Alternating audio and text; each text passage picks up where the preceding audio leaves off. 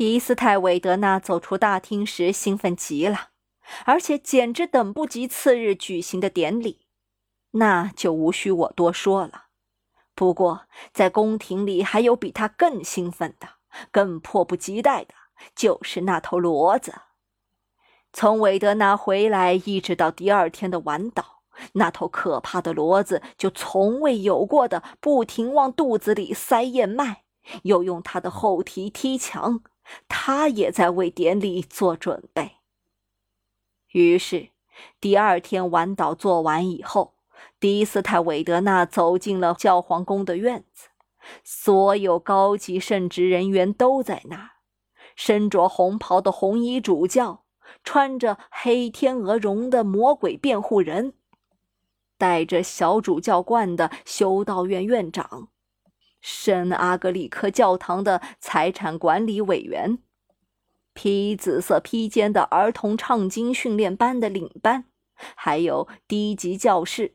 穿着军礼服的教皇士兵，三大苦修会的苦修修士，相貌粗野蛮横的望图山的隐修士和端着铃铛走在最后的小教士，从脖子一直裸露到腰部的边塔派的修士，穿着法官长袍的红光满面的圣气室管理人，每一个每一个。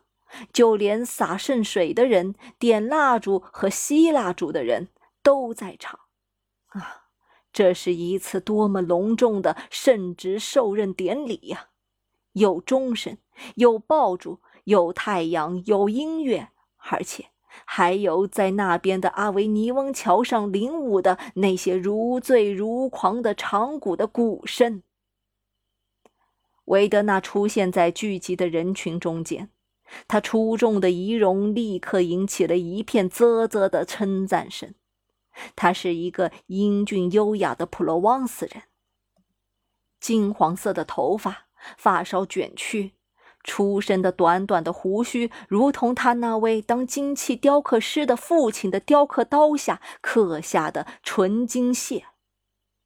听闻让那女皇的手指有时也曾伸进这金黄色的胡须来轻抚一番，德维的那老爷也实在有受女王宠爱的男人的那种高贵的气派和漫不经心的目光。这一天，他为他的国家争光，用一件普罗旺斯式的镶着玫瑰花边的礼服代替了他的那不勒斯服装，而且。在他的帽子上抖动着一根卡马尔格的白环的长羽毛。首席芥末时一进来就风度翩翩的行礼，向台阶上面走去。教皇在那儿等他，准备把他的职位的标志颁发给他：黄杨木勺和橘黄色的制服。骡子在台阶底下，已经备好了安配。做好时刻到葡萄园去的准备。迪斯泰韦德纳从他身边经过时，脸上露出和气的微笑，停下来，在他背上友好的轻轻拍了两三下，同时暗暗用余光扫了一下，瞧瞧教皇是不是注意到了。位置再合适不过了。骡子使出全身力气，瞧，接着。坏东西！我为你留了七年。他给了他一蹄子，多么恐怖、恐怖的一蹄子！就连庞培里古斯特的人似乎都看到了烟尘，一团飞扬的金黄色烟尘，里面飞舞着一根白环的羽毛。这就是不幸的迪斯泰韦德纳剩下的一切。骡子用蹄子踢。一般都不会具有这么大的攻击性，不过这一头骡子是教皇的骡子，何况您倒是想想看，这一蹄子他为他保留了七年之久，再没有比这更好的例子能够说明教士有多么记仇。